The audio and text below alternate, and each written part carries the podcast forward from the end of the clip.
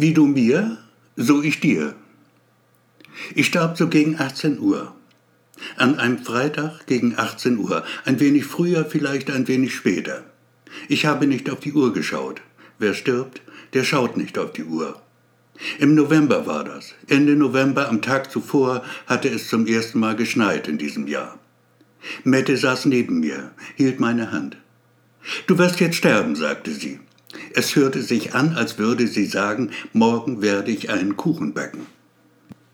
Der Tod kam langsam, und er war kein Honigschlecken, nein wirklich nicht. Strychnin ist ein hässliches Gift. Es zerreißt dir die Eingeweide, du bäumst dich auf wie ein weitwundes Tier. Ich litt wie ein Schwein. Doch Mette kratzte das wenig, es ließ sie kalt. Nun mach schon, ich hab nicht ewig Zeit. Da war kein Hass in ihrer Stimme, nur Langeweile. Sie wollte es einfach hinter sich bringen, und das zog sich halt arg in die Länge. Irgendwann hatte sie wohl die Schnauze voll, drückte mir ein Kissen aufs Gesicht und das war es dann wirklich. Das brachte es voll.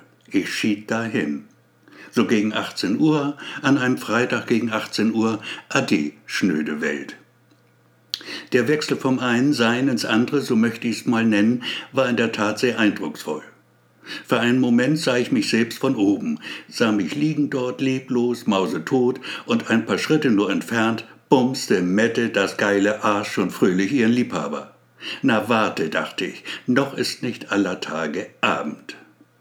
Was weiterhin geschah mit mir, blieb meinen Augen dann zum Glück erspart. Ich nehme an, man hat mich beiseite geschafft, natürlich, zerstückelt womöglich, zerhackt, in handliche Teile zerlegt. Das noch mit anzusehen wäre nun doch um einen Tick zu viel gewesen, obschon eine kotzende Leiche hätte es wirklich total gebracht. Da hätte ich Mette mal sehen mögen. Der Rest ist wenig spektakulär. Keine Engelschöre, Schalmeienklänge, kein dunkler Tunnel, der mich hinführte zu gleißendem Licht. Ich fand mich wieder auf einer flachen Liegestatt. Um mich herum weiße Wände, alles sehr sachlich nüchtern. Hell war der Raum, obwohl man keine Lampen sah. Neben mir auf einem Stuhl saß eine Frau.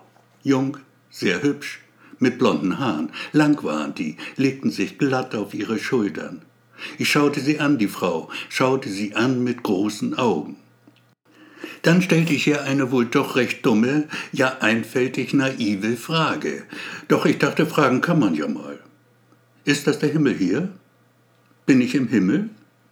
Da musste die Frau von Herzen lachen, was sich gut anhörte in meinen Ohren. Aber nein, wo denken Sie hin? Das hier ist eine, wie soll ich sagen, eine Durchgangsstation. Sie werden zurückkehren ins Leben. Oh, fein, sagte ich, erzählte ihr sodann, wie ich zu Tode kam, die eigene Frau mich eiskalt um die Ecke brachte, um frei zu sein für ihren Lover. Kurz und knapp war meine Schilderung der Dinge, es lag mir fern, um Mitleid zu buhlen. Doch meine Worte, so wollte mir scheinen, sie weckten trotzdem pures Entsetzen. Gar übel hat man ihnen mitgespielt. Ihr neues Leben, hoffe ich, wird sie entschädigen dafür. Nun schließen Sie die Augen, mein Freund. Entspannen Sie sich. Es wird ein wenig dauern. Bei uns ist momentan der Teufel los. Schlaf kommt über mich. Ein Traum zeigt mir bunte Bilder. Mette, in ihrer ganzen Schönheit, in voller Pracht, liegt da mit offenen Augen. Ihre Brüste heben und senken sich, doch ihr Körper ist starr. Sie ist gezwungen, mir zuzuhören. Mette, mein Engel, du hast mir das Leben geraubt.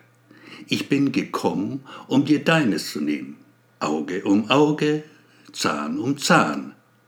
Ich werde dich töten jetzt. Bringen wir es hinter uns also. Dann legte ich ihr die Hände um den Hals, den schlanken, und drückte zu, ganz fest, ganz lange, bis es aufhört endlich, das Beben der Brüste. Sie still sind ganz und schön noch immer. Ein köstlicher Traum, aus dem er jählings erwacht und neben ihr liegt. Mette in voller Pracht und quicklebendig. Zärtlich ist sie, presst ihn liebevoll an sich. Er spürt ihre Brüste warm und weich. Gut fühlt sich das an. Mette Gurt. Seine Zunge streicht ihr über den Hals. Sie zittert ganz leicht. Dann plötzlich stößt sie ihn weg. Hör auf damit, ich mag das nicht. Da beißt er zu, reißt ihr die Kehle auf. Ein einziger Biss genügt. Hunde haben scharfe Zähne.